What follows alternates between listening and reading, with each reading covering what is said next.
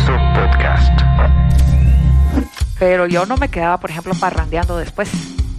Porque tenía que estar a la U a las 7, tenía que leer tal cosa, ¿verdad? Entonces a veces entre set y set yo salía a mi carro y leía y regresaba a cantar. O sea, a mí lo que me gustaba eh, no era tanto el show y todo eso, sino que realmente la música.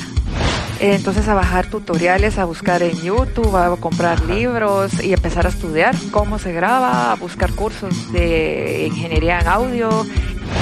Al salir del hospital yo no podía, digamos, Ay, voy a agarrar esta tarde, me voy a ir al cine, voy a ir a no sé dónde y me voy a ir a meter no sé qué cafecito. No, no, o sea, yo ahí de 5 de la tarde a 7 de la noche tenía que agarrar para grabar.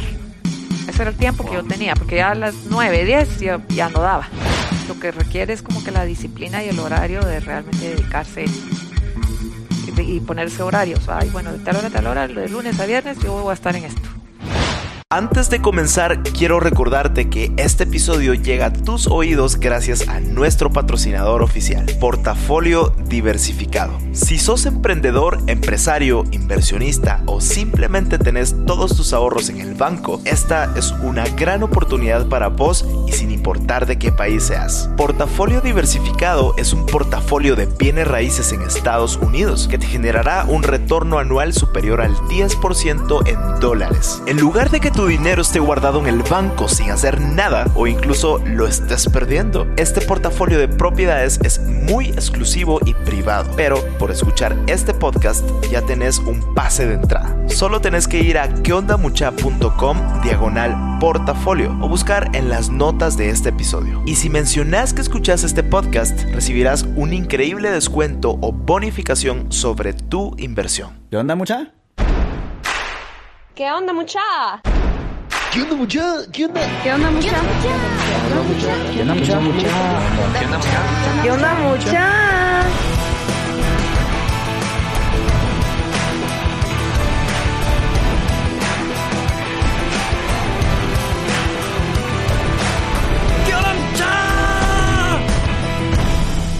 muchachos? ¿Cómo están? Espero que estén muy bien. Mi nombre es Jorge Delio y suelo ser la persona que te recuerda que aún no sos ni la mitad de lo que vas a llegar a ser. Así que bienvenido una vez más a ¿Qué onda mucha podcast? Comenzamos.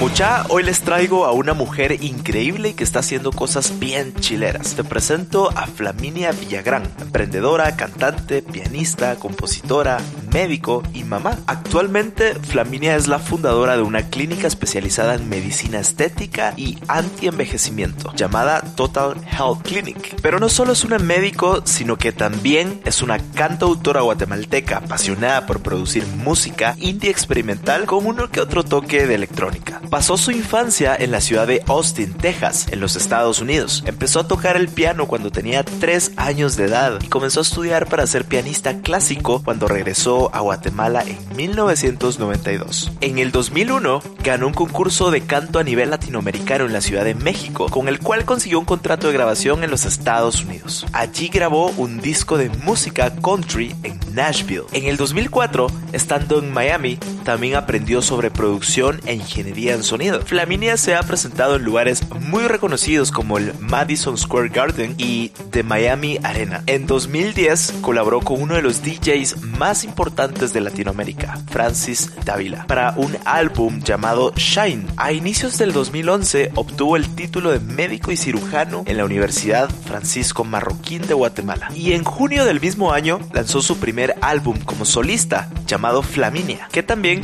combina los sonidos electrónicos de sintetizadores, beats y secuenciadores con instrumentos reales como el piano, alcanzando los primeros lugares en radios locales. Estuvimos conversando acerca de todo el camino que ha recorrido a lo largo de su vida como artista y profesional, aprendizajes, lecciones y cómo fue que le hizo para hacer todo lo que le apasionaba sin perder el control. Pero bueno, no te sigo contando más y te dejo la siguiente historia. ¿Qué onda muchachos? Soy Flaminia. Eh, muchas gracias eh, Jorge por, por, la oportunidad de compartir hoy. Un honor. Pues, así que vamos a estar aquí platicando. Buenísimo, ¿verdad? Flaminia. Eh, muchas gracias por tu tiempo, gracias por abrirme las puertas de tu oficina y pues qué increíble tenerte aquí, de verdad que es un honor, ya tenía ratos ahí detrás de ti y hasta ahorita pudimos hacer cuadrar esto, así que pues bienvenida Flaminia, bienvenida a ¿Qué onda mucha podcast? ¿Cómo estás? Súper bien, gracias. Así, súper contenta de compartir con todos los que escuchan. ¿Qué onda, mucha? gracias, Flaminia, de verdad. Gracias. Eh, pues bueno, me gusta siempre partir con todos mis invitados de una pregunta que yo creo que es la esencia para conocer la esencia de la persona y es la siguiente. ¿Cuál es tu propósito, Flaminia? ¿Qué te mueve? ¿Qué es ese guay? ¿Qué es eso que te enciende a ti? Eh, propósito de vida. Yo creo que el propósito de vida tal vez el de hacer una diferencia, eh, sea en el campo en el que uno se, se dedique, sino que de verdad el, el marcar una diferencia que llegue al corazón de las demás personas y que también las motive a que sigan sus sueños y que vean que las cosas son posibles de lograr. Sí, me encanta, qué, qué, buenísimo, qué lindo tu propósito. y por eso me encanta partir siempre de esta pregunta, porque así, eh, digamos, yo y todos los que están escuchando conocemos la esencia eh, tuya en, en, este caso. Y pues, buenísimo, Flaminia. Me gusta, eh, yo sé que tenés todo un background enorme, increíble, haces mil cosas, pero me gusta partir siempre desde la infancia de la persona platicame un poquito de tu infancia, qué hacías de niña, eh, a qué jugabas, no sé, en dónde creciste. Con, conozcamos un poquito de tu infancia y tú me vas llevando ahí por tu historia, ¿va? Ah, va. Yo crecí en Austin, Texas, en Estados Unidos. Sí. Eh, mis papás, los dos son científicos. Uh -huh. Mi papá es físico puro, mi mamá es arqueóloga. Entonces... ¿Cómo fue esa infancia? No me imagino. Por Dios, rodeada de libros, rodeada de puchis. Eh, rodeada de libros, así de todo. De, eh, esto es, mi papá trabaja eh, desde que soy niña, por eso también nos quedamos en Texas, porque ahí está NASA en Houston. La Administración Nacional de Aeronáutica y el Espacio, NASA, es la agencia del gobierno estadounidense responsable del programa espacial civil, así como de la investigación aeronáutica y aeroespacial. Wow. Eh, él es, como es físico, como le, te conté, él sí. se dedica a programas espaciales. Okay. Entonces, eh, mis wow. Regalos no eran el que una pelota o no, un no, telescopio. telescopio no sí. sé. Era un telescopio, wow. era un póster de planetas, eran trajecitos de astronauta, eran libros de astronomía, era ir a pasear a NASA, era ir a cosas espaciales. Creo que fue una infancia un poco distinta. Mis papás vivían eh, también en los eh, en las residencias de la universidad. Ajá. de la Universidad de Texas, entonces todos los amigos de mi papá eran catedráticos de universidad, o sea, físicos, todos, matemáticos, sí. matemáticos, todos académicos, igual los de mi mamá. Wow. Entonces toda mi infancia la pasé en Estados Unidos. Sí. Y me decían, ¿qué hacías el fin de semana? Yo, el, el, el, plan de mi papá era poner el telescopio porque iba a haber lluvia de estrellas o, o, porque en, en, tal mes, en julio, es cuando se ven mejor los aros de Saturno. Ajá, eh... wow. Qué fascinante esa, esa infancia, totalmente diferente, me encanta. Y eh, luego regresamos a Guate un tiempo. Eh, uh -huh. Mis papás solo estuvieron aquí un par de años. Okay. Eh, y en el colegio hasta me molestaban porque yo venía acostumbrada a hablar de ese tipo de temas y aquí era otro rollo completamente en el colegio. Eh, y la otra cosa que tenían mis papás es que tenían un piano. Los dos tocaban piano. Oh, ok. Eh, pero tocaban más por distracción, hobby, que les gustaba. Eh, entonces ahí es donde empieza mi rollo con la música. Ok, sí, yo, yo, yo tenía que, que tú empezaste a tocar el piano desde los tres años. ¿Cómo es eso? Sí. es que no te imaginas súper chiquita, chiquita. empezando a tocar el piano. Contame. Sí, el piano estaba en la sala, era una casa chiquita, ¿verdad? De estudiantes de U. Eh, mi mamá, ella se graduó de maestra de primaria. Eh, no es bachiller, sino que es maestra antes de entrar a la universidad y vio que yo me sentaba en el piano a tocar cancioncitas con los deditos, Ajá. que estrellita, que no sé qué, al oído. Eh, mi papá tiene muy buen oído, mi mamá sabe leer solfa. Wow. Entonces me pegaron colorcitos, stickers en las teclas, como todavía era muy chiquita para leer. Y me armaba partituras con colorcitos, entonces me enseñaba siga el rojo, siga el, wow. verde, después dice ingeniosa mi tu mamá. wow. Después se le acabaron las calcomanías de colores y me empezó a poner que maripositas y florecitas para ir llenando la tecla, las teclas del piano. Y en Estados Unidos realmente no recibí clases, o sea, recibía las okay. del colegio allá porque los colegios allá sí son bastante completos en el sentido que si un niño quiere aprender instrumentos, le dan a uno la oportunidad de aprender instrumentos con el profesor del colegio. Okay. Entonces allá fue donde empecé y ya cuando regresamos a Guatemala, eh, mis abuelitos que ya eran así consentidores y todo con la nieta, ya me pusieron clases de piano formales. Tú no tenías más hermanos, eras hija única. O- No, so- somos cuatro. Cuatro, ah, ok. Somos cuatro hermanos. Es la consentida. La, la consentida de mis abuelos. Ah, güey. mis abuelitos. Ah, claro. no de mis papás. Eh, pero mis hermanos también, yo creo que les influenció mucho lo de mis papás, porque mis hermanos los dos son abogados y ya terminaron sus doctorados en Wow. Derecho Internacional. Ahorita uno está haciendo su postdoctorado, mi hermanita cirujana maxilofacial en Nueva York. Eh, Wow. O sea, yo, yo creo que fue como eh, sus papás les pusieron la barra súper elevada y era aquella presión de wow, tengo que alcanzarlos, ¿no? Y- Sí, yo soy la que se quedó atrás. no, nada, nada, para nada atrás. Ajá. Pero sí, mi- mis papás académicamente siempre fueron sumamente exigentes con, con nosotros. O sea, eso sí era una ley que no podíamos bajar de ciertas notas de- de- y nos exigían más obviamente en ciertas materias.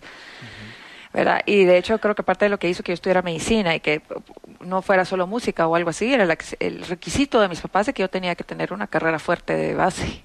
Ok, ya, ya vamos a llegar a, esa partecita de la, de la historia. A ver, Flaminia, ¿alguna, alguna frase que recordes que, que, que marcó tu infancia? No sé, que te dijo tu mamá o algún regaño de tus papás, no sé, algo que marcó tu vida en chiquita. Ah, de chiquita, bueno, mi papá siempre me decía el que mucho abarca, poco aprieta. Es total cierto. Eh, él siempre me decía, o sos músico o estudias algo. Como Eh, enfocarse en una cosa. nada enfocarse. más.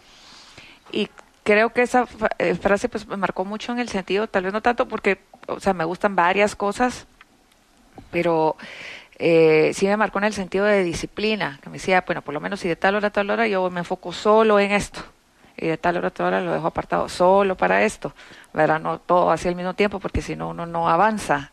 Según yo, pues, pero tal vez fue la forma en que a mí me educaron, ¿verdad? Que tenía que organizarme mucho para hacer las cosas. Y Qué la otra, otra cosa que me marcó mucho de mi infancia y de mis papás y mi familia en general es que ellos siempre nos dijeron que tenemos que hacer cosas que sean un bien para la humanidad y un ejemplo, mantener un buen nombre, ¿verdad? Y, o sea, pensar, hacer las cosas pensando en las demás personas. ¿verdad? Eh, entonces yo creo que eso es algo, y mi, mi familia a eso se ha dedicado, o sea, toda la vida se ha dedicado a programas de ayuda y... Qué increíble. Me, encanta. Este, como el impacto ya lo llevan en las venas, ¿no? Qué buenísimo. Ok, Flaminia, eh, abarcando ya un poquito tu infancia, pues tú llévanos por todo el caminito, eh, cuando empieza tu carrera, si querés empezar desde la universidad, ¿cómo fue que decidiste estudiar medicina? Porque tienes como un montón de facetas que quisiera abordarlas todas y no sé si me va a dar tiempo, pero tú llévanos ahí por el caminito que nos querrás llevar. Bueno, eh, regresé a Guate, Ajá. eh, recuerdo haber tenido como 12 o 13. Eh, acostumbrarme a Guatemala sí me costó un poquito, porque aquí la cultura es diferente. Eh, Sí, fue un cambio. eh, y ¿Cuántos años tenías cuando, cuando vinieron otra vez aquí a Guate? como 12 o 13, yo desde bebé estuve allá. Sí. Veníamos solo a ver a mis abuelitos a medio año, por así decirlo, ¿verdad? Y Como una- de vacaciones. De vacaciones Ajá. y una que otra Navidad, pero no siempre. Normalmente Sí. eran mis abuelos los que llegaban. Ok. Y eh, cuando venimos, eh, pues yo tocaba piano, ya venía con eso de que me encantaba tocar piano. Practicaba más o menos seis horas al día porque mi sueño era ser pianista clásica. Ok. Wow. Y eh, estando en el colegio, eh, estuve en un colegio católico, tenían un coro y cantaban en las misas y, y todo. Eh, entonces entré al coro del colegio como la pianista que acompañaba al coro. Ok, siempre siguiendo el piano. El Sí, piano el no lo piano. soltabas. Ajá. Y como estaba con la necesidad de querer ser pianista para poder aplicar a una universidad estudiar música clásica, tenía que tener un bachiller en música, entonces entré al conservatorio Ah, aquí a estudiar piano clásico. Wow. Entonces iba al colegio, después del colegio me iba al conservatorio toda la tarde, como hasta las seis y media, y ya llegaba a mi casa como a las siete a empezar a hacer deberes, o a veces practicaba más y empezaba a hacer deberes como a las diez. Wow. ¿Cómo, cómo le hacías? Porque, bueno, eh, ¿cuántos años tenías ahí, más o menos? Ya como 14 o 15. Wow, uno, uno a veces a esa edad es súper rebelde, no hace nada. Qué, qué disciplina, ¿no? Yo creo que la rebeldía, tomaban como que mi rebeldía era tocar piano, porque hasta el colegio llamaron a mis papás en una época que estaban preocupados, que yo tal vez me encerraba en el piano y que por eso no tenía amigos. y Ah, que ahí me estaba como que refugiando o escondiendo. Yo les decía a las maestras, pero ¿qué tienes de malo? O sea, yo no lo hago porque no quiero tener amigos, es porque de verdad me gusta tocar. Son vicios de los buenos. Eh, mi papá vendió mi piano. Wow. Eh, ¿Cómo, ¿Cómo fue eso? ¿Qué, qué sentiste? ¿Tú sabes eso? ¿Cómo fue? ah, para mí fue un golpe bien duro que Me vendieran imagino. el piano, eh, porque decía que yo practicaba mucho. Eh, Yo no tenía un teclado, yo tenía un piano, piano y se oía en toda la casa. Sí. Entonces lo, lo vendieron porque hacía mucha bulla y que se habían preocupado por lo que les habían dicho en el colegio. Ok.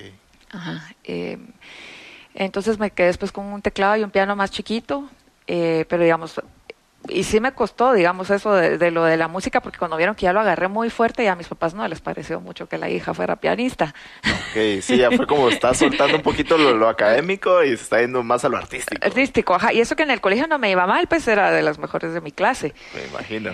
Eh, y porque estuve en las Olimpiadas Científicas y gané el concurso de biología a nivel nacional y del colegio Wow. y todo. O sea, digo, lo académico, mi, mi exigencia de mis- por parte de mis papás era muy fuerte. Sí. Eh, pero sí, ya cuando vieron que la música la iba agarrando muy fuerte, no les gustaba. Hmm. O sea, como que está bien para tocar en la casa, pero no para que te dediques a eso. Sí, y, y es como es como a veces uno uno de niño a veces siempre tiene estos sueños de yo quiero ser futbolista, yo quiero ser no sé, bombero, por ejemplo. Ajá. Y cuando ya ven que ya uno va en serio hacia eso Sí. es como momento. No, no, no, eso No. solo fue algo de infancia, pero Sí. me parece que, que interesante. Ok, de ahí ¿qué, qué más? ¿Qué, qué pasó? Eh, de ahí entré al coro del colegio. y en el coro del colegio empecé a cantar, pero eso habrá sido quinto curso, cuarto curso ya iba a salir. Eh, y ya estaba terminando también en el conservatorio, eh, porque en el conservatorio me hicieron exámenes extraordinarios, iba subiendo de años, porque ya venía de años de estar tocando también, ¿verdad? Entonces iba terminando más o menos simultáneamente, colegio, conservatorio.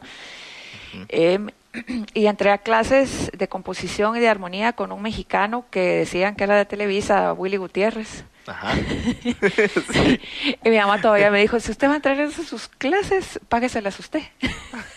wow. ¿Y ¿Qué, qué hiciste? Eh, Daba clases de piano. Qué ingeniosa, Eso qué decía. increíble. Daba clases de piano a niños chiquitos. Y con eso me pagaba mis clases de música para seguir avanzando. Eh, entonces, eh, creo que eso es parte como de que lo que yo creo que quiero transmitirle a las personas, que uno siempre va a tener peros y personas que le dicen que no. Sí, incluso hasta las personas que uno ama, ¿no? O sea, a veces hasta la familia es la que se opone a los mismos sueños que uno tiene. Pero hay formas de lograrlo, como dar clases a niños para pagarse. Pagarles. Eh, y ahí los que me ayudaban eran mis abuelitos que me iban a ir y a traer, ¿verdad? porque mis abuelitos sí me consentían eso Ellos de sí. que la niña toque piano. Sí. Saludos a los abuelitos. Abuelitos. Eh, eh, sí, y, y mi abuelita, mi, mi abuelita es alemana, entonces a ellos sí les gusta todo eso del arte. Y me dicen que mi bisabuela era pianista, entonces de plano como que le recordaba a su mamá. no sé. De ahí venía. De ahí venía. Eh, entonces, estando en clases con, con Willy Gutiérrez, me dijo, mira, eh, ¿por qué no probas a cantar? Yo te doy un mes de clases de canto. Y como ya estaba en el coro, entonces así fue como empecé a cantar en quinto curso, a finales, ya para entrar al primer año de la, de la U. Ok. Ajá. O sea, en, e- en- bueno, en ese entonces, mientras barajeabas lo de, lo de, lo de ¿cómo se llama? Lo del piano, eh, todavía- o sea, estabas como estudiando para entrar a medicina, porque también es otro rollo duro. ¿O no fue tu primera opción medicina? Eh, Eh, Medicina era una opción, aunque tenía piano de primero.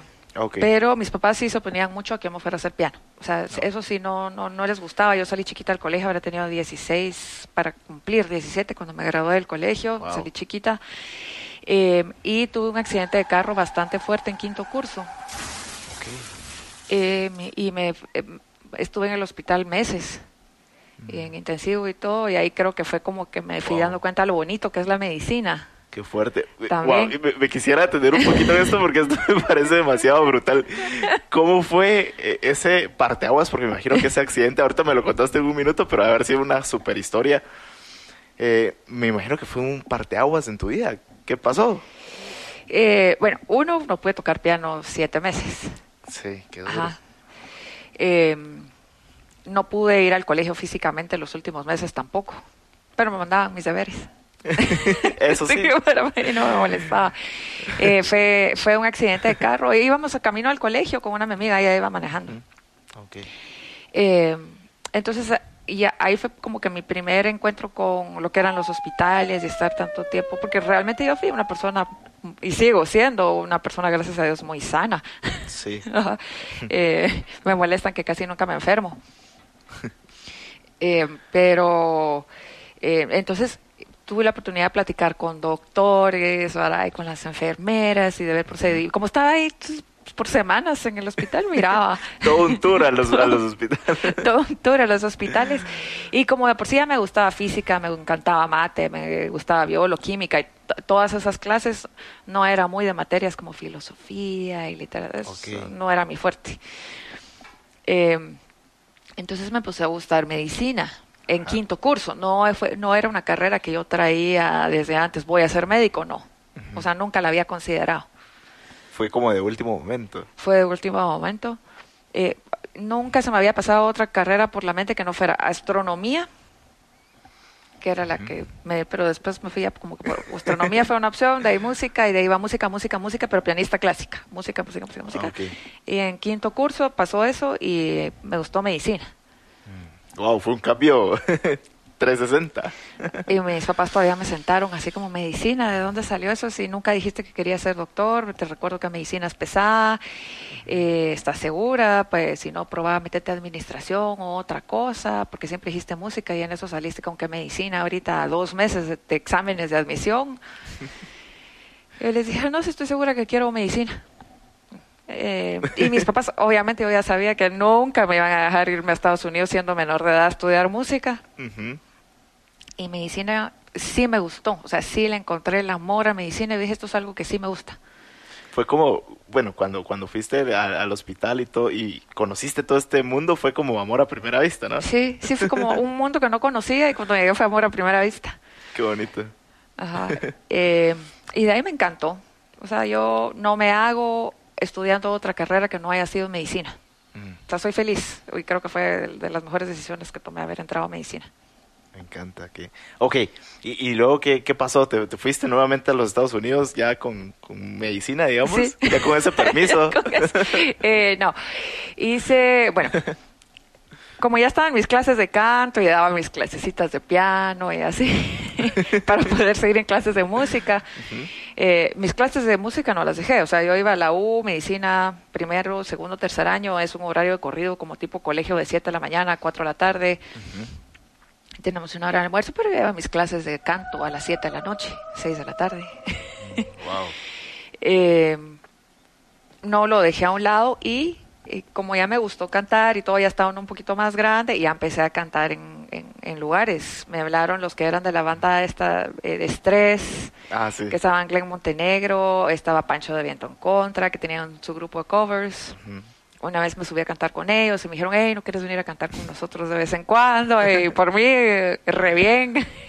Y fue justo en ese último año cuando te empezó a gustar eh, cantar. sí, Porque ahí lo fue tuyo cuando- era el piano, o sea, Ajá, lo mío era primera salsa era el piano. Piano, ajá. Yo por eso me preguntan, ¿sos músico? Sí, yo soy pianista. Ya lo Ah, cantante fue después. Eso fue un extra. eso fue después. No, fue, no, no es que yo cantara en shows así desde niña, como hay muchas que vienen cantando Sí. así desde chiquitas. Eh, no, yo era así piano. Y digamos, sí tocaba en, los- en el colegio, en los recitales y en el Teatro Nacional y todo, pero como pianista. O sea, a mí me conocían por pianista. Eh, en la Marroquín, cuando hacían esas sus bravísimos y todo eso, como alguien que tocaba piano, pues no.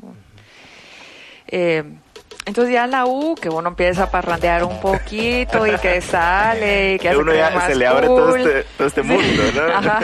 Y ya empecé a cantar. Así fue como que ya, me- ya me gustó más. Y había un concurso eh, que se llamaba Intermodel y que el que ganaba en Guates iba a México y concursaba en Intermodel México. y no sé qué. Pero yo entré al, al área de canto.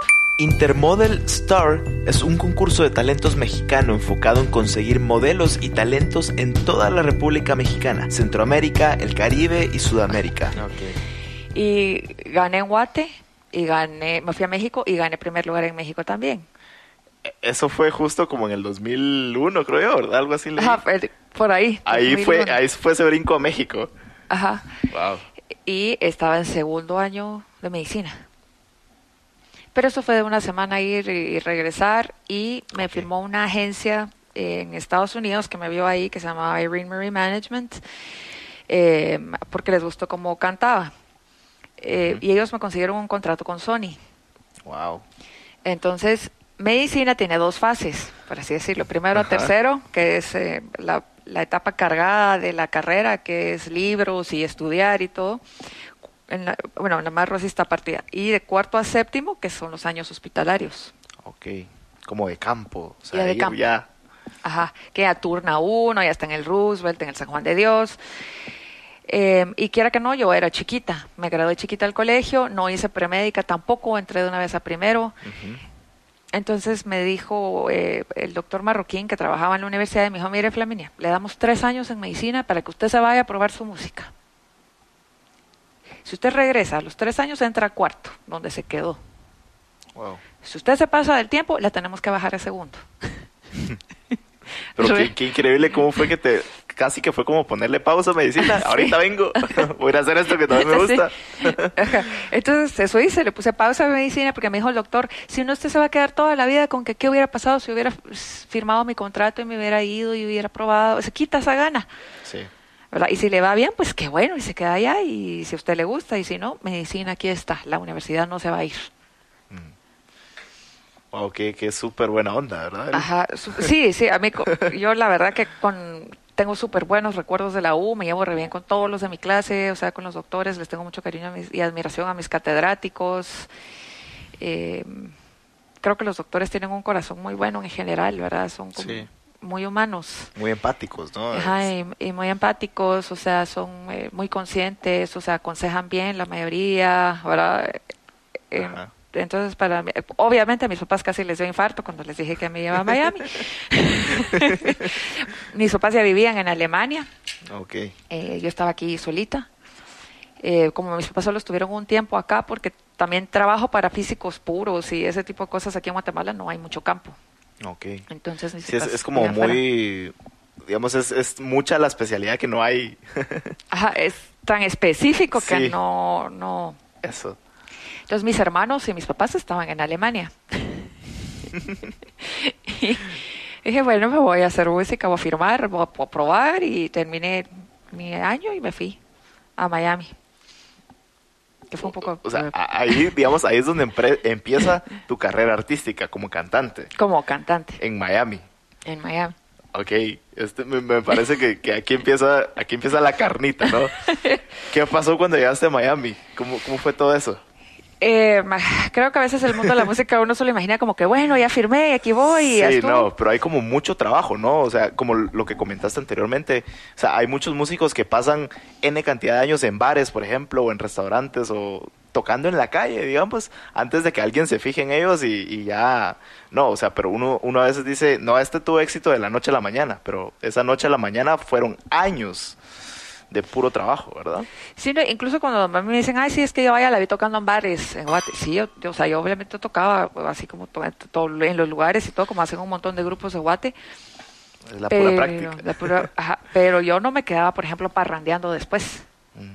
Porque tenía que estar a la U a las 7, tenía que leer tal cosa, ¿verdad? Entonces, a veces entre set y set, yo salía a mi carro y leía y regresaba a cantar. O sea, a mí lo que me gustaba. Eh, no era tanto el show y todo eso, sino que realmente la música, el, el ratito que yo estaba cantando.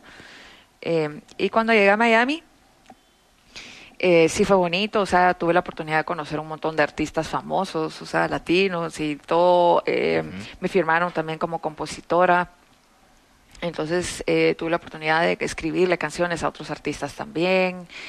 Eh, de grabarles, dijeron esta toca piano, hay que me grabe los pianos, entonces grabé también en los discos de Cristian Castro, de Reilly, de Paulina, wow. les, les, grabé teclados, les grababa pianos, les grababa uh -huh. ¿verdad? Porque tenía esa base, entonces conseguí también trabajo en un estudio. Ok. Ajá, por la base que tenía. Aquí fue donde ya empezaste porque eres como una navaja suiza, la verdad. O sea, tienes como de todo, incluso hasta, hasta sabes de audio, ¿no? Ingeniería en audio, toda esta parte que me imagino que por ahí llega el asunto cuando ya te fuiste al estudio. Sí, es que digamos, por lo menos a mí, en mi caso, cuando me firmaron, no era como que uno se va y va con un sueldo fijo y aquí está y vive bien allá, no. O sea, me firmaron, pero usted tiene que ver cómo hace para mantenerse aquí en Estados Unidos. Ok. Ajá. Y yo O sea, tampoco. nada tenía- es regalado. Ajá, nada es regalado. Y después mis papás tampoco era como tú te fuiste por tu cuenta. No, nosotros no estamos de acuerdo con que tú estés allá. Fue como repetir otra vez de la infancia, ¿verdad? Pues doy clases a niños para Sí. ver. Entonces dije, entonces me dijeron, bueno, pero tú tocas piano, sí. Ah, yo necesito un pianista de base en el estudio. Entonces entré a trabajar a- eh, y eh, Gustavo Menéndez, que era el presidente de Warner, me dijo, mira, yo tengo un productor que trabajó con Madonna, con Celine Dion, él es pianista, ya nos está dando abasto, eh, necesitas trabajo, Ah, ellos necesitan un pianista que esté grabando todos los teclados, toda la programación, porque eh, ahora todo se ha convertido bastante digital, o sea, ahora hay programas de grabación que uno en su casa puede armar un estudio y suena increíble. Eh, y se pueden programar desde baterías, bajos, guitarras y todo a través de un teclado. Wow. Que O sea, uno puede tener todo un estudio de grabación en, en tu propia habitación, por ejemplo. Y eso, cuando descubrí eso, que estaba allá, fue como, wow, esto es otro Un mundo. mundo. Ya no solo suena piano, ya puedo hacer baterías en el teclado. y me dijeron, bueno, y también necesito alguien que grabe coros, alguien que componga, alguien que no sé qué, trabaje en el estudio. Y le dije, yo feliz y entré a trabajar. Cuando yo empecé no sabía, nunca había tocado yo un programa de grabación. ¿va? Ahí usaba uno que se llamaba Logic Pro. Ah, sí. Entonces a bajar tutoriales, a buscar en YouTube, a comprar Ajá. libros y empezar a estudiar cómo se graba, a buscar cursos de ingeniería en audio. eh, en- entonces como volver a empezar a estudiar, pero otra cosa diferente que yo no había considerado también antes, pero que me encantó. Producir música, o sea, ahí fui aprendiendo eh, cómo funcionaban todos los canales, cómo se hacían las mezclas, cómo se ecualizaban las voces, ya todo lo que era de grabación. ¿verdad? Y aparte tenía que ir a componer también las canciones para el disco que me habían para el que me habían contratado y Eso era lo de Sony, ¿verdad? eso era lo de Sony, ¿verdad? Entonces, eh, para poder estar allá, sí tenía que conseguir bueno, el trabajo del estudio, cantaba en lugares, eh, saqué unos cursos también de training en el gimnasio, para, para trabajar de recepcionista en el gym, o sea, para poder estar allá tranquila, ¿va? porque quiera que no sea una vida eh, Costosa, pues, o sea. Costosa, sí. Estados Unidos es, es, es más costoso que aquí, entonces eran como que varios trabajos. Eh, trabajé de recepcionista también en un salón. Wow. que uno dice, bueno, dicen, oye, sí, yo, trabajo. Sí, te tocó hacer de todo. Fue, De todo, y, entonces- me- me gusta mucho relacionarlo eh, con, con esta parte de, de cuando un músico empieza a tocar en bares, por ejemplo, para pulirse. Esta parte de medicina cuando les toca ir a los hospitales. Es como ir a la guerra, ¿no? Es como encuentro esa relación de eh, un artista tiene que ir a la guerra, digamos, tocando en cualquier lado. Y uno se acostumbra porque, por ejemplo, en el salón, yo ahora digo, bueno, qué bueno que trabajé en el salón de recepcionista porque me tocaba lidiar con los clientes que llegaban a reclamar y que no sé qué, y las señoras que alegaban y que mi uña y que mi no sé cuánto, que ahora me sirve aquí en la clínica. Yo ya sé cómo Sí. trabajar con señoras o en el hospital. Yo ya sé cómo atender, o sea, cómo escucharlas, como mire, no se preocupe, no tenga pena, que les resolvemos. Paciencia. Paciencia. No me grite. no me grite. Ajá. Eh, que uno dice de qué me va a servir eso, pero después conforme Uniendo pasan los piezas. años, uniendo piezas, uno se da cuenta que las cosas que hizo en el pasado le sirven ahora. Wow. Todo pasa por algo. Todo pasa por algo. Y eh, pues estar en Miami también fue una época bien bonita, porque aprendí mucho más de composición de lo que había yo me hubiera imaginado que podía aprender, de producción de música, logré trabajar con varios artistas. Eh, también eh, me fui de gira con Juan Luis Guerra y los Montaner y abría los Wow. conciertos, entonces eh, toqué en Madison Square Garden, en el Miami Arena. eh, Es como donde todo estadios- artista quiere estar alguna vez, ¿verdad? Es como el sueño. Ajá, o sea, entonces fue una época súper bonita. Eh, hice los, los tres años, pero me di cuenta que realmente no era lo mío. Ok, bueno, ok. Quisiera que me explicaras bien. Pero, a ver, eh, deteniéndome un poquito, en ese entonces ya había salido tu disco que grabaste de country, creo yo. Si Sí, fue el- si no fui a mal. Nashville a grabar, o sea, mi disco, digamos, yo trabajaba en Miami en este estudio donde hacía, y ahí hacía la música que a mí me gustaba. Ajá. En las tardes me sentaba yo, mire, no le importa que yo grabe, me quede un ratito más y empiece a grabar mis canciones. No, que usa la compu. Dale, dale. Dale. Eh, entonces empecé a hacer eh, mis versiones de canciones, que era realmente lo que a mí me gustaba hacer. que era este whisper, que es un electrónico Ah, ok. mezclado con piano, como más clásico y como más rockero, que es el tipo de música que a mí me gusta. Ajá. Y de ahí tenía Sony del otro lado haciéndome grabar música country, Country. que fuera pop y que tuviera un poco de latino. De todo, o sea, tenías como varios géneros ahí. Ajá, eh, que yo no podía escoger realmente qué género de música yo hacía. O sea, ahí me decían, usted tiene que hacer esto y usted se tiene que vestir así y esto tiene que ser así. En- entonces eso a mí me empezó a frustrar un poco. Sí, porque ya no era como tu esencia, ya no eras tú. No era yo. Entonces me ponían a cantar esas canciones en público, que sí las escribí yo y todo, pero me sentía ridícula. A mí me daba vergüenza, me daba pena salir cantando eso, pero tal vez porque a mí me gustaba demasiado lo, lo, lo otro, o sea, no era mi esencia. Y después me dijeron que por mi forma de ser y el tipo de música y a lo que yo tendía, me dijeron a la disquera, eh, necesitamos que usted sea más latina, eh, que baile más, que sea más sexy, eh, que sea más esto. Usted es demasiado intelectual para lanzarla como una latina. O sea, aquí hay estereotipos que hay que seguir. Así me lo dijeron. Aquí hay estereotipos que hay que seguir. Y usted Wow. es latina. Y en este mundo también hay como muchas etiquetas, ¿no? Ajá, eh, ajá, etiquetas. Entonces, una latina baila. Una latina es más, no sé, caribeña, no sé cómo, cómo- decirlo, ¿verdad? Pero me dijeron así como es más extrovertida, es más sexy, es más salsera, más... eh, entonces, el mercado gringo, por ejemplo, internacional, no es no está todavía listo para recibir una latina que les salga eh, tocando piano, tipo Amos y seria y que hable de estudios, o sea, eso no encaja. Ok. Ya. Y, y los gringos no van a aceptar una latina que haga música y que se vaya como que entrando por ese mercado así, ¿verdad? Y los latinos no van a aceptar una latina, no les gusta ese tipo de música, entonces aquí no está encajando. O usted se adapta a esto o no se puede.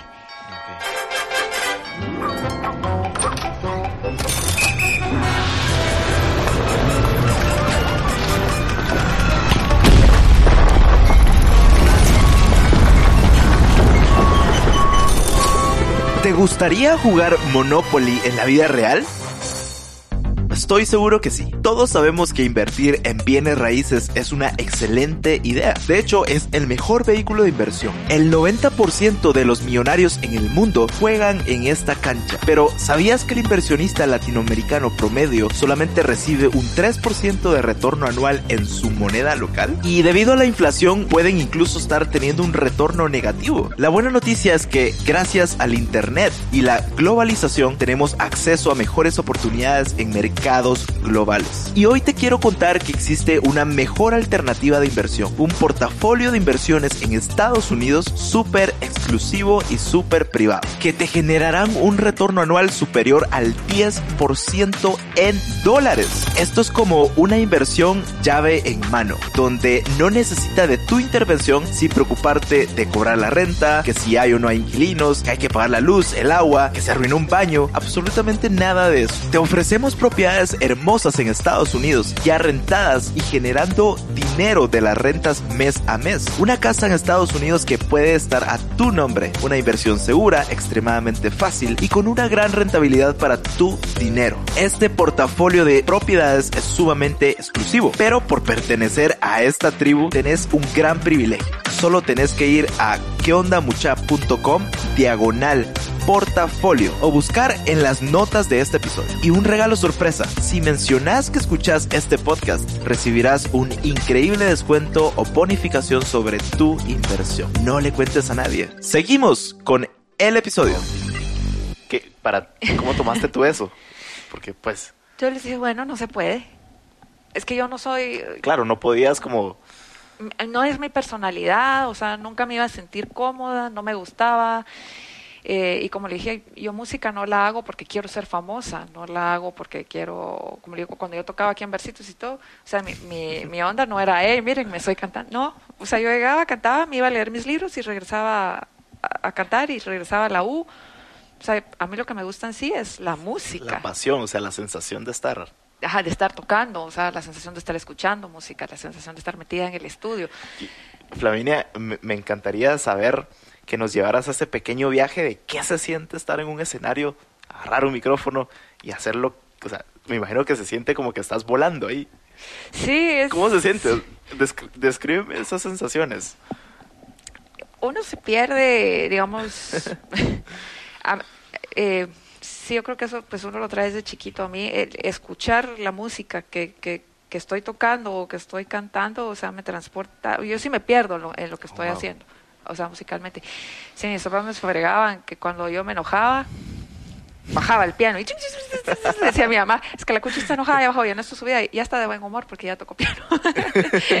y mi esposo me molesta igual, es como, anda a tocar piano. Desahogate con el piano. y me dice, amor, tú tenés carácter más bonito cuando estás grabando y todo, porque como que eso es lo que te balancea. Cuando no estás haciendo música, como que ya te empieza a cambiar un poco el carácter. Entonces, eso era también parte del que me estaba presionando ahorita, como, ¿cuándo vas a ir a grabar? Ya tenés que empezar a grabar. Como que va muy relacionado la música con las emociones. Ajá, me dice, yo creo que ya te está haciendo un poco de falta ir a tocar. Eh.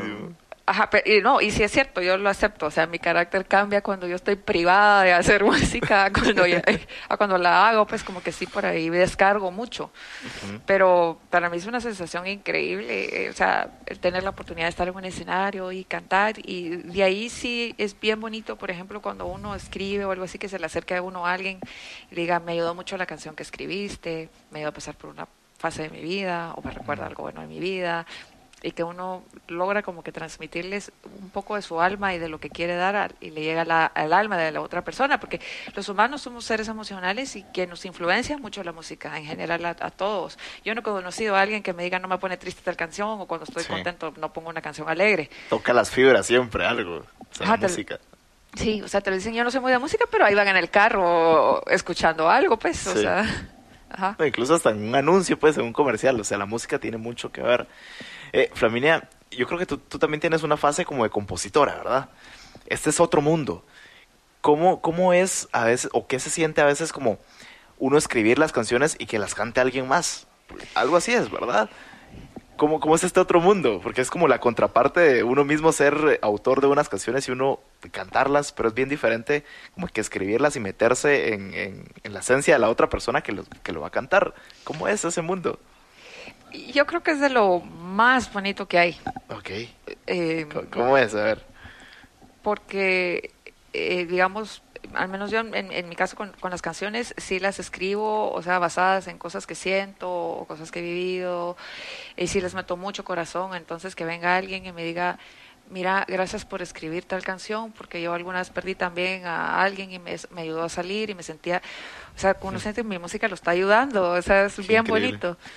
Y lo otro, por ejemplo, que fue bien bonito, me acuerdo yo que, eh, digamos, cuando uno está cantando y que le cantan a uno la canción de regreso que uno escribió, es, es, es otra cosa, o sea, no sé cómo decirlo, es una satisfacción muy, muy grande que lo llena a uno. O sea, la verdad sí es algo así. Y como que dan ganas de escribir más y... ¿Verdad? Pero no era algo que uno se había imaginado de chiquito, pues, sino que como que conforme uno fue trabajando y haciendo las cosas y en eso como que pasa... es- Se van dando las son- cosas. Ajá, es Y- a mí me encanta mucho un- una frase que, que una vez me, alguien que estuve ya en el podcast la dijo que fue, eh, la pasión te encuentra en la acción. Que, y es a veces uno no sabe qué le va a apasionar hasta que uno no prueba hacer. Y, y justo te ha pasado un montón de cosas que se han vuelto tu pasión y, Sí. y te has enamorado de eso. Y, pero lo has encontrado por, por la vida, pues ahí eh, accionando y haciendo mil cosas, te lo, te lo vas topando.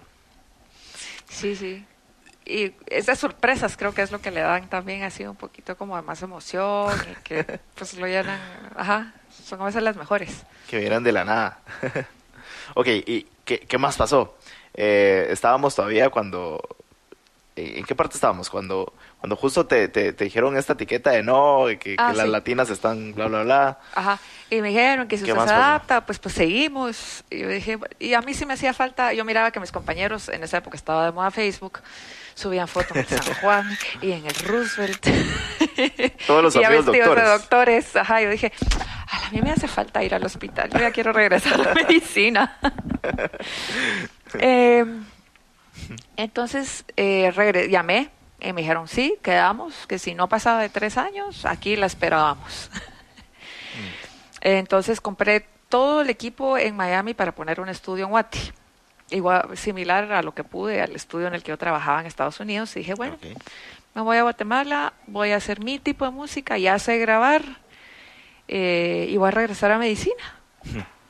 Ajá, y, y quedé muy bien con la gente en Miami, quedé muy bien, o sea, eh, eh, sigo allá como compositora, me siguen pidiendo canciones y Wow. me siguen pidiendo pianos y teclados y sigo trabajando O música sea, el allá. teclado en realidad nunca lo, nunca lo soltaste, ¿no? No, y digamos música electrónica era un mundo que yo no conocía y eso fue en Miami. Mm. Y cuando eh, conocí todo lo que se podía hacer con los programas de grabación y con los sintes y los teclados, fue como, wow, este es otro mundo al que yo quiero entrar, a este género de música. Hey, por cierto, acabo de abrir una comunidad en Patreon para que estemos más cerca que nunca. Te presento la tribu más chilera de todas, la tribu Mucha. Una comunidad donde sabemos que aún no somos ni la mitad de lo que llegaremos a ser. Y por eso quiero darte acceso a mis ideas, aprendizajes de mentores y estrategias que utilizo yo para mis proyectos. Contenido exclusivo que no vas a encontrar en ninguna de mis otras plataformas. Hice esta comunidad porque quiero sacar tu mejor versión y para que formes parte de esta tribu tan chilera. Una tribu que busca un aprendizaje constante y crecer todos juntos cada día más. Y lo que me mueve es impactar tu vida de forma positiva y divertida. Y esto lo haré con mucho contenido de valor. Si quieres saber cómo entrar, date una vuelta por la página tribumucha.com. Repito, tribumucha.com. Pero bueno, sigamos con el episodio y nos vemos dentro de la tribu. Órale. ¿Tú tienes alguna historia con, con algún con algún otro famoso? Porque tú también sos famosa. Eh, bien, para mí sí. No. ¿Alguna anécdota que tengas con alguien que hayas vivido una experiencia, no sé, que ahorita recordes si te da risa o, o que te haya Ala, marcado? Hay, hay varias. Ajá, muchas Bueno, historias. hay- hay- sí, es que llegaban a hablar, por ejemplo, Rayleigh. Ajá. eh, muchos eran como que de un género que yo no conocía tanto, porque música en español realmente no, no escuchaba tanto. O sea, como estuve en los estados de chiquita y oía más bandas de rock de los noventas, en Nirvana y todo eso. Entonces, Era full en inglés. era full en inglés y mi papá también escuchaba Led Zeppelin y Pink Floyd y mi mamá Chicago. Qué buenos y- gustos. y entonces eran otros géneros de música, realmente no, no oíamos mucho música en español. Eh, entonces me decían, bueno, es que hay que grabarle a Rayleigh, hay que hacer música más como que eh, movida y a veces llegaba un grupo estos de los tigres que esto era grupero y esto es norteño y esto es eh, pero me acuerdo que estaban grabando eh, bueno les hay una canción que se llama Para siempre de Rayleigh que le grabé los teclados voces la ayu- lo, lo ayudé a trabajar la canción. Y nos hicimos amigos y después llegó que quería grabar unos covers de José José Wow. entonces llegó José José al estudio. eh, y, o sea, a- esa vez me acuerdo que ellos se tomaron una botella de, tequila y José José ya no tomaba y pusieron mal a José José, hubo que viajar a su casa. No, hombre, eh, o sea, ella no tomaba, pero ese día rompió la regla. Sí, ese día rompió las reglas. No, el productor me decía hay que a dejar a su casa. Yo, qué vergüenza, el pobre señor va a decir que aquí en el estudio saben ni que le. Y nosotros, pues obviamente lo estábamos tomando porque los estábamos grabando a ellos. Claro. te, te tocó irlo a dejar, me imagino. Sí, él lo sabía. Uno como, ay, mire, qué, qué. Y Rayleigh fue el que le dio las... Pues, pero, o sea, son, son anécdotas así chistosas, pues, y, y de ahí, eh, digamos, a premios, que a veces iba uno a los premios y era bonito ir que a los premios Billboard o a los premios no sé qué, y uno hablaba con más artistas o... eh, conocí uno de los artistas también en otra faceta, ¿verdad? Había otro artista que, ay, que me, Cristian Castro, que es que a mí me gustan las donas y que consíganme donas y que quiero tales galletas y que quiero tal vino y quiero tal jugo y uno eh, viendo dónde conseguía las cosas de Ah, las ¿de marcas que él quería, uno? de dónde se sacaba todo, me dijeron, anda, salí a comprar eso, yo no sé dónde lo conseguís, pero él quiere eso ahorita porque él está grabando acá.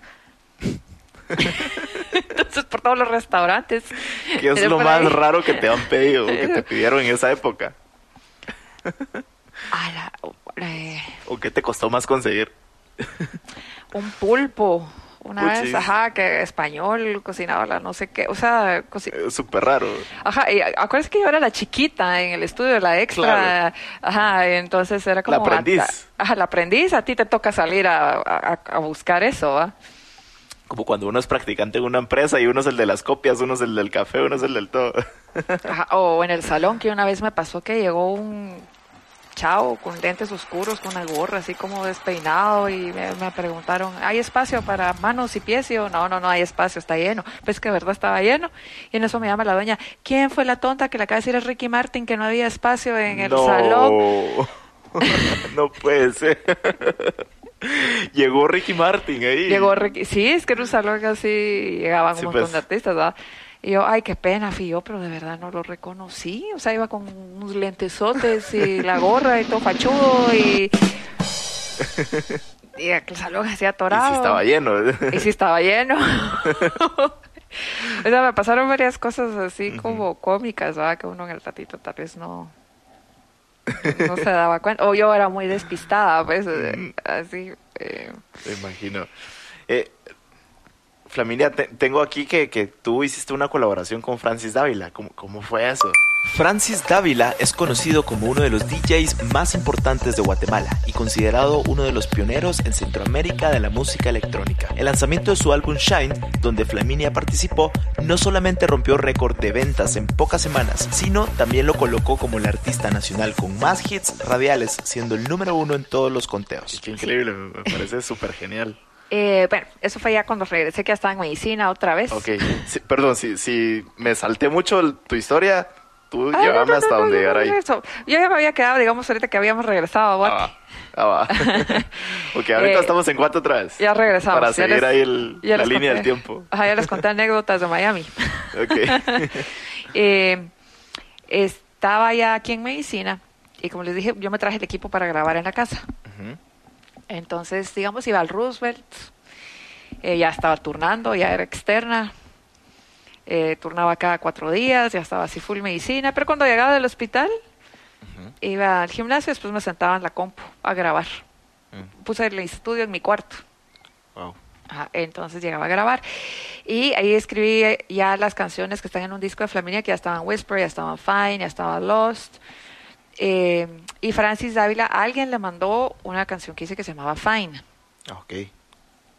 Y entonces él me escribió y me dijo, mira, mi nombre es Francis Dávila, soy DJ, eh, me mandaron tu canción de Fine, Ah, eh, me gustó un montón, yo estoy trabajando un disco y me gustaría que, que cantaras, ¿verdad? que lo trabajáramos. Entonces yo dije, ay, yo por mí feliz. ah. Me dijo, también está Stephanie Brolo. Y yo, oh, yo a Stephanie la conocía de Qué cool. chiquitas porque ella estaba en mi colegio. Cuando yo vine a Guate, ella tam- también estaba en el mismo colegio. Entonces, y se iba en mi bus. venía. Ajá, y se iba en mi bus. Ironías de la vida, ¿verdad? Ajá, o sea, yo la conocía por la niña que era más chiquita que yo, que iba en mi bus, que estaba en el colegio. Ajá. Ajá. Hasta ahí nomás. Hasta ahí no sabía que era cantante. Eh, entonces eh, empezamos a trabajar con Francis en el disco de Shine. Ok. Sí. Entonces él me mandó los tracks, ¿verdad? yo le grabé algunas vocales y algunas ideas y eso en la casa, se lo mandaba de regreso. Él me iba diciendo esto me gusta, no me gusta, y ya después ya lo grabamos en el estudio y todo. Y ahí fue ya cuando salió Shine, digamos, empezamos a trabajar tal vez en octubre, septiembre y, y en noviembre estaba Shine, fue súper rápido. Wow. ¿Y ¿Cómo, cómo, fue, ¿Cómo fue eso de, de trabajar de la mano con Francis? Porque aparte que era un género que también te gusta mucho, la, la electrónica y toda esa parte. Sí. Me imagino qué emocionante fue. Sí, no, fue re bonito y aparte Francis y yo nos hicimos muy buenos amigos, o sea, nos llevamos re bien, o sea, aparte de que grabábamos nos hicimos amigos. Eh, entonces fue una época eh, súper bonita. Francis es para mí muy talentoso, lo admiro mucho también su forma de manejar la música, porque la música no es solo, bueno, hago una canción y ya pegó. O sea, lleva un montón de trabajo atrás el, el sacar Sí. una canción. Y Francis es muy organizado, es muy disciplinado, eh, maneja muy bien sus, sus relaciones, sus tiempos, o sea, sus estrategias para lanzar cada proyecto que hace. No es así nomás, nomás que salen No, no, las no. cosas. No, él es muy ordenado. Ajá, esto, él sí hace muy bien su trabajo estructural atrás, que el público no lo mira, pero, o sea, una canción, aparte de la grabación, que hay que pensar, bueno, primero, escribirla, después ver si es algo que, después que quede bonita, después que la grabación quede bien, que la masterización quede bien, que suene bien, que sea algo que me guste, que sea algo, va. Todo lo artístico que lleva atrás, que las fotos, que el video, que cómo la voy a lanzar, qué voy a hacer, en qué plataformas, eh, que la eh, lo- las artes, o sea, todo el trabajo, ¿verdad? Que organizar la gira, me bueno, voy a probar en esta radio, en esta radio, en esta radio, a ver si me la meten, que este canal, que este otro, que anunciarla aquí, que anunciarla por allá, ¿verdad? Toda esa estrategia. todas esas relaciones públicas para las lanzar, ¿verdad? Sí.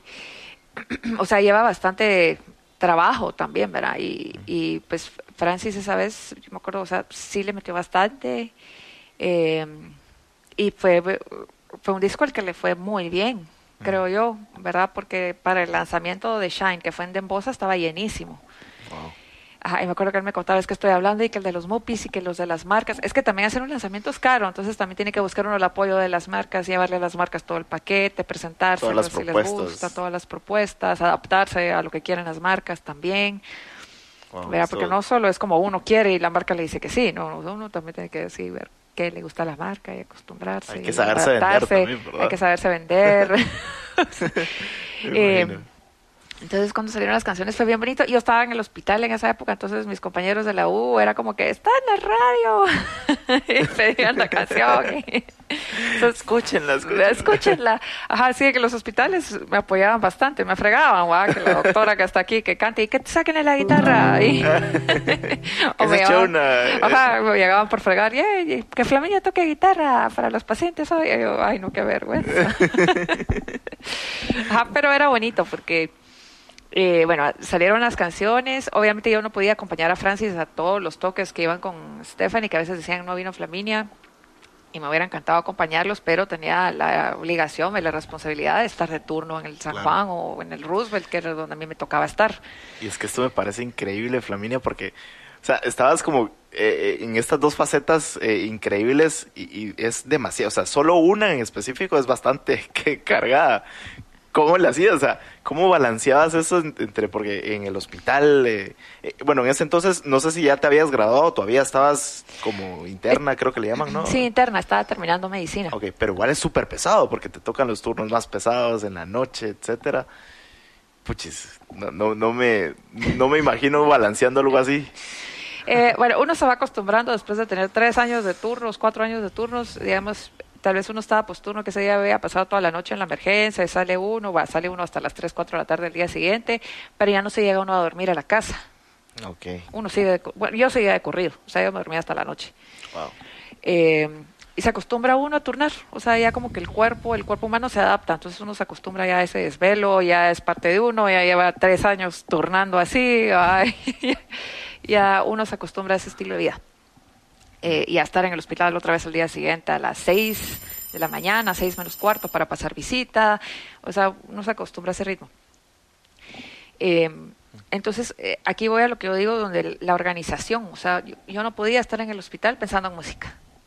Y tampoco podía estar en el concierto pensando en lo del hospital. Entonces, eh, creo que las cosas sí se pueden hacer cuando me preguntan, ay, es que me gusta arquitectura y me gusta fotografía, o a mí me gusta no sé qué y me gusta no sé cuánto. O sea, sí se pueden hacer las dos cosas. Yo no estoy en contra de que se hagan las dos cosas, pero eh, no esperen que les va a dar tiempo de estudiar, hacer lo que les gusta, aparte salir a parrandear y tener su vida social así bien, o sea, porque el día solo tiene 24 horas. Sí. Entonces, tiene que sacrificar uno más de algo. ¿Verdad? Pero es, estar como bien enfocados en el tiempo que es para tal cosa, estar ahí, solo ahí. Estar ahí. Entonces, digamos, yo estaba Qué en el hospital consejo. 6 de la mañana y terminaba de ver todo el hospital 4 o 5 de la tarde. Y ahí, o sea, yo no podía, bah, tal vez me juntaba con mis amigos del hospital a almorzar ahí, con café ahí, fregar ahí, o sea, y platicar ahí. Ajá.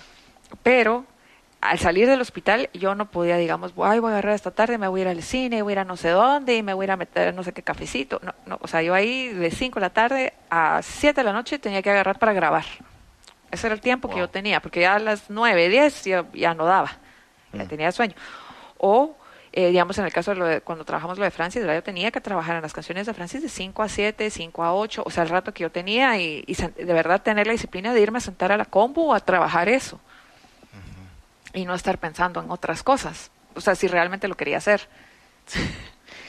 Eh, y cuando eran los conciertos, era, bueno, salgo del hospital, me voy a arreglar, eh, voy a cantar, canto con Francis de 10 a 12, que los conciertos ya eran tarde, va, de 11 a 1. y no me puedo quedar celebrando que el concierto salió bonito o algo después y que socializar, no puedo, yo me tengo que ir a dormir porque a las 6 de la mañana tengo que estar en el hospital como que sin nada. Y rendir igual de bien, como siempre. ¿no? Sí, porque a mí no me van a decir esta pobre venezolana a cantar. Eh, no, ahí los pacientes llegan y uno tiene que estar bien. No, otro. no, y aquí hasta lo tratan uno más duro, como, ay, usted que se está ahí de cantante, venga y, y eso no importa y haga, o sea, así son. Así son en los hospitales públicos acá. Eh, o sea, el ambiente es duro también, no es así como que eh, el ambiente en el San Juan, en el Roosevelt es, o sea, es, un ambiente, es duro. Los hospitales San Juan de Dios y Roosevelt son los hospitales públicos más grandes de Guatemala y con la mayor afluencia de pacientes durante todo el año. Es mucha gente, o sea, los hospitales aquí están colapsados, entonces hay que hablar la cosa que es, o sea, uno tenía que llegar bien, entonces sacrifica uno mucho de otras áreas pero yo creo que sí trae la pena si esos son los sueños, o sea, si son los sueños de uno. Y si se puede hacer, lo que requiere es como que la disciplina y el horario de realmente dedicarse y ponerse horarios. Ay, bueno, de tal hora a tal hora, de lunes a viernes, yo voy a estar en esto. Y de tal hora a tal hora en esto. Eso está súper valioso. Eh, para ese momento todavía no había salido tu álbum eh, Flaminia, ¿verdad? Como solista. No, aunque ya lo tenía. Ah, ok. Wow, y todavía estabas trabajando. Es que yo cuando vine seguí grabando y en Miami, ¿se acuerda que le conté que yo grababa mi música que a mí me gustaba en la compu? Entonces ya traía varias canciones, las, los esqueletos, pues ya estaban todas las bases y las estructuras y como realmente no me ponía a escribir música porque ya yo quiero que esto suene en la radio de aquí a tal fecha, sino que porque a mí me gustaba, iba a grabar. Sí, lo hacías como a tu tiempo, a tu ritmo. Ajá, para mí esto suena bonito y yo emocionada ahí grabando. Va. Eh, y como ya estaba en la U, cuando regresé a Guatemala traté de meter esas canciones a la radio aquí. Ok. Eh, llevé Whisper y me dijeron que no, que no era el formato de la radio, que no era comercial, que era muy raro, que eso de piano con electrónico, no muy. Eh, que muchas gracias. gracias, pero no gracias. gracias, pero no. O sea, prácticamente lo que me dijeron en Estados Unidos. O sea, que mi música no era comercial, eh, que era un formato raro, que no, entonces dije, bueno, de plano, ah, ¿no les gusta? ¿No les gusta? pues a mí sí me gusta.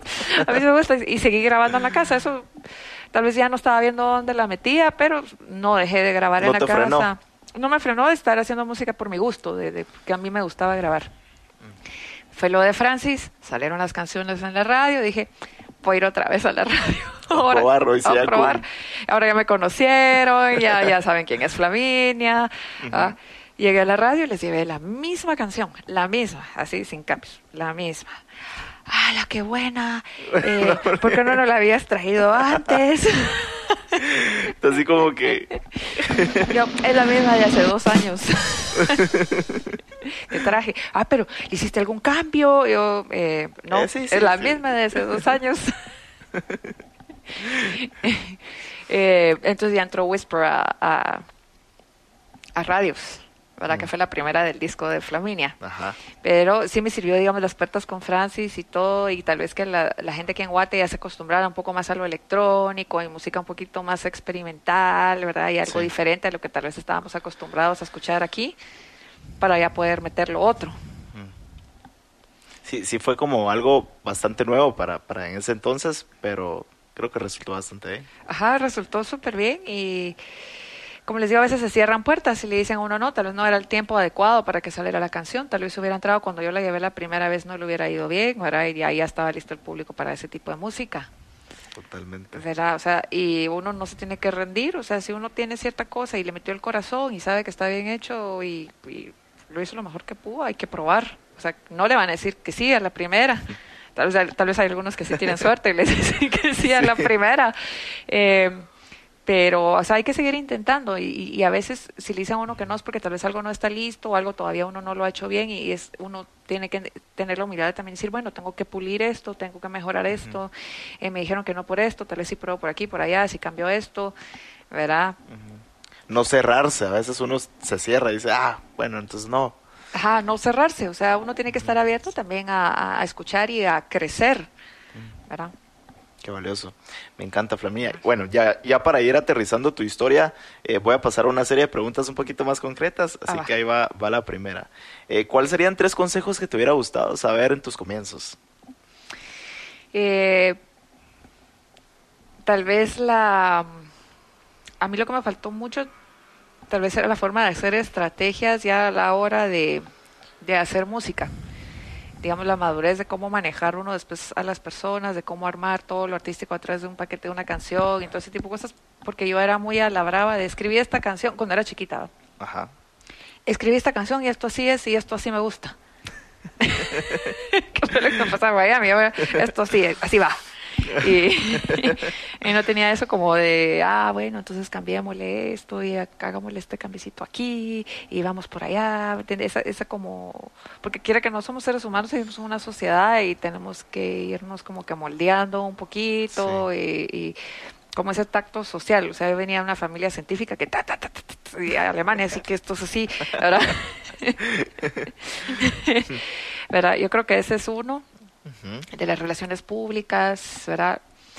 Eh, lo otro, tal vez haber encontrado una forma que con mis papás, eh, como que hubieran entendido un poco lo que a mí me gustaba música. Ok.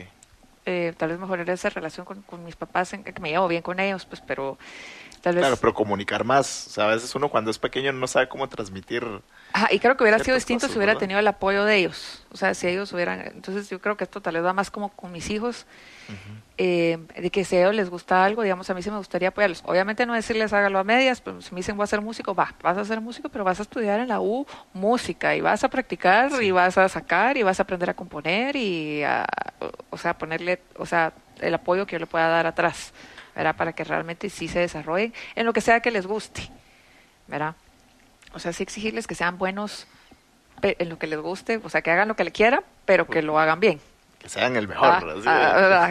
El Ah, mejor, lo bien. mejor, pero que lo hagan bien. ¿Verdad? Eh, Súper. sí. Ahí está, ¿verdad? Los tres. Sí, Ok. yo digo que. Ajá. Buenísimo. Si Flaminia, si pudieras escoger una sola decisión que hayas tomado y que cambió tu vida para siempre, ¿cuál sería? ¿Con cuál te quedas? Que hubieras dicho, wow, si no hubiera hecho esto, justo esto, quizás ahorita no estuviera donde estoy. ¿Qué- ¿Cuál no hubiera escogido? No, que una que escogiste que cambió tu vida para siempre. Ah, tal vez entrar a medicina. Ah, ok. Sí. Que sí. Digamos, yo no cambiaría nada ahorita. de- Ajá. Buenísimo. Cabal, que entrar a medicina. Ajá. Flaminia, ¿qué, ¿qué pensamiento tienes que pocas personas comparten? O algo que incomode siempre a la gente, no sé. Ah, bueno. Hay muchos. no, pero yo creo que tal vez el que más los incomodan es cuando me dicen, ay, es que yo sé que va a sonar duro. Ujú. Ah, es que flanita, que pobre. Cuando, cuando dicen pobre, es que yo no puedo hacer esto porque a mí me ha tocado tal cosa. Eh, no sé, cuando se victimizan así, tal vez yo sueno muy dura o tal vez mi personalidad es muy dura o tal vez porque a mí me ha tocado pasar por tanto en la vida. Que cuando llegan a decirme, es que yo no sé qué, yo casi que me dan ganas de decir, está ahogando un vaso de agua porque no hace esto, esto, esto y esto, sí se puede. ¿Me? O sea, mi forma es muy dura en el sentido de que hay que solucionar las cosas. No hay que hacerse eh, o meterse en el papel de víctima. no hay que meterse en el papel de víctima y tal vez caigo mal por eso. eh, porque bueno, o sea, si eso no se puede, no se puede. Mire qué otra cosa puede hacer. O sea, pero es mi forma de ser y así soy conmigo también. Sí. O sea, a mí me dicen tal cosa, bueno, no puedo, entonces bueno, voy a ver cómo lo hago, cómo lo cambio. Eh, o sea, Me no me paro a detenerme a, ay, yo si hubiera... Pobrecita de mí, ajá. Ajá, eh, no. Eh, tal vez cuando era más chiquita, tal vez tuvo un par de desfases así que uno decía, yo no sé qué, yo no sé, yo después uno como, después se da cuenta y uno dice, perdí tiempo por estarme ahí chillando, que si hubiera tenido más carácter, me levanto y sigo y miro qué hago. ¿Verdad? Y yo creo que tal vez ahí es donde a veces les caigo un poquito mal y que soy muy sincera en el sentido que si a mí algo no me parece, No, ya. no. Y, se- y lo digo, es que usted tal cosa y, eh, o sea, soy muy, soy muy seca, que es lo que le decía, si hubiera podido mejorar algo de chiquita, era ser un poco más llevadera. más- No, y es que a veces, muchas veces, a veces por no decir no, damos mil excusas o el fíjese que, el típico chapín, ¿verdad? De fíjese que, o, o a veces simplemente hay que decir no, pues no, Ajá. no me parece y listo. Sí, o algo que sí no toleraba yo cuando vine a Guatemala. Ajá. eh, es que pues nosotros somos muy directos, eso de que le digan, ay, qué lindo tu vestido. Este, Me metieron a un colegio solo mujeres cuando venía a Estados Unidos. Ay, qué lindo tu vestido, la fulanita, es que lindo te ves. Y se daban la vuelta, que viste qué ridícula, se ve re mal. Y, y le acaban de hacer en su cara que qué bonita se miraba. Ajá. O sea, yo eso sí no puedo, pues, o sea, eh, no, no, no, Es como no doble moral, ¿no? Esa doble como esa doble ¿no? moral, esa doble identidad no puedo, eso, eso es otra cosa con la que no no encajo y a veces mi esposo se asusta porque yo, pero si usted acaba de decir que no, y mi esposo, no, no, no, no, no, que no lo voy a decir. Me encanta. Flaminia, ¿cuál ha sido el peor consejo que te han dado? Eh, el peor consejo. Creo que. A las que poniéndome así a pensar.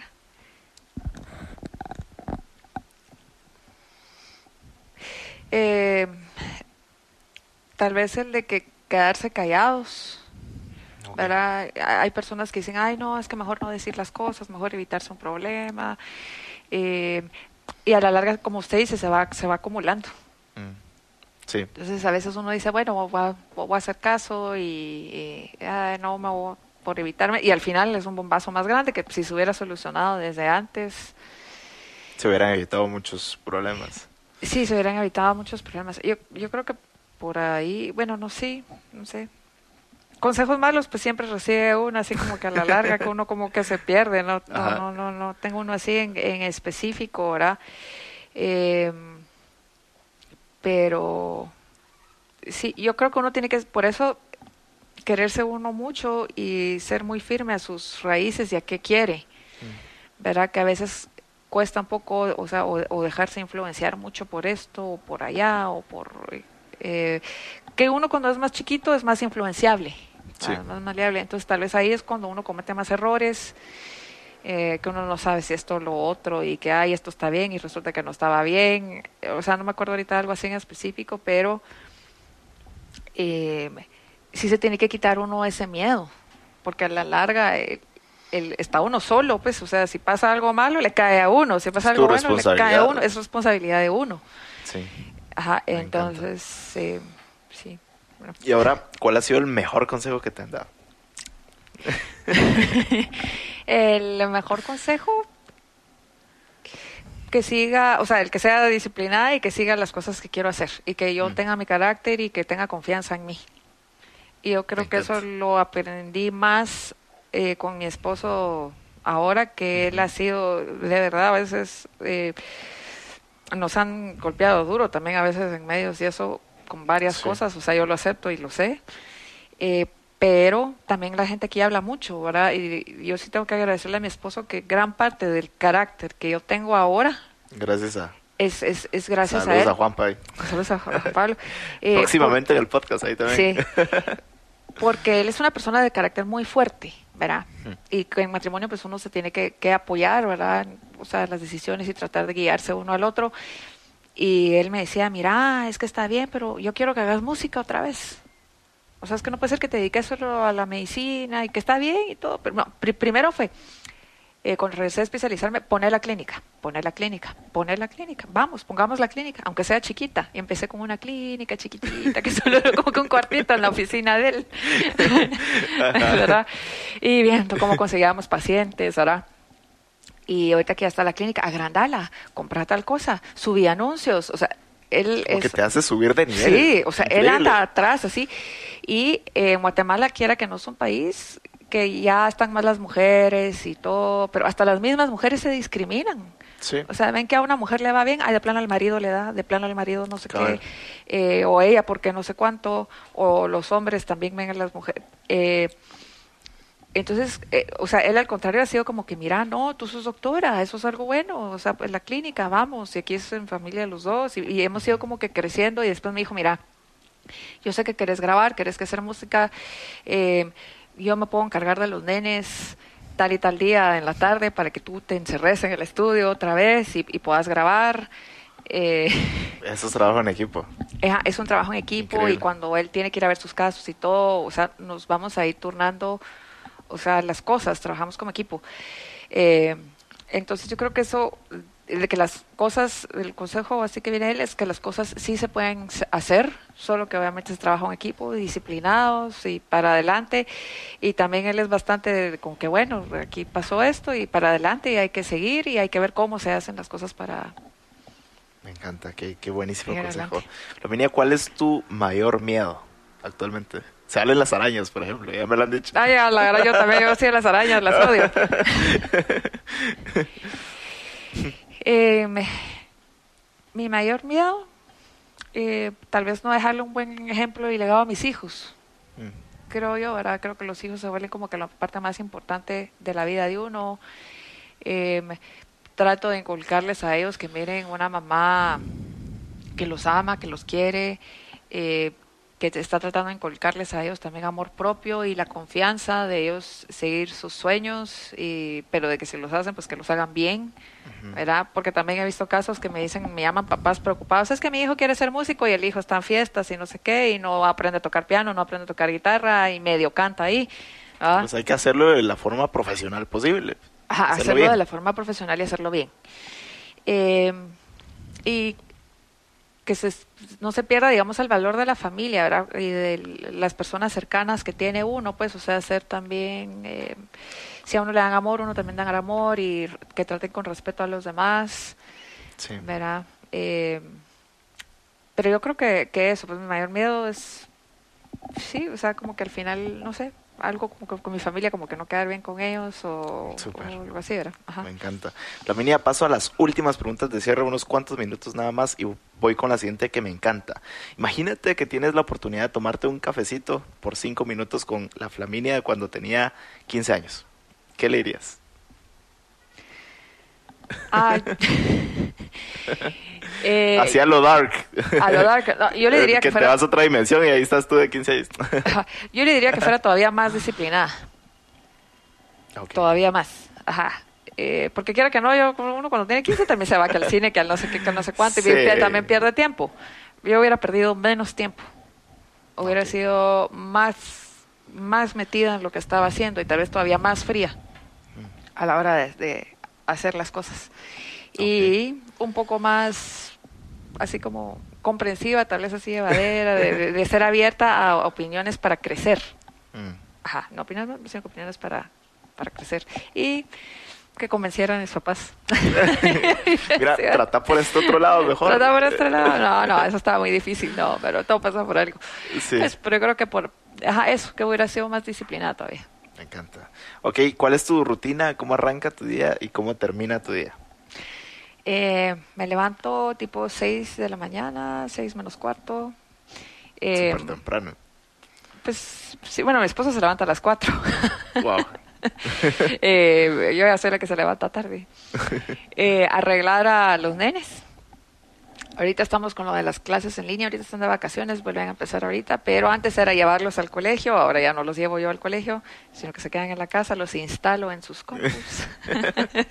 Prende la ajá, empiezo a ver pacientes más o menos como a las 7, ok. están en el hospital o aquí, eh, paso en la clínica hasta las cinco y media, seis de la tarde, a veces un poco más. Ese es mi, mi horario normal, ¿va? Eh, viendo pacientes.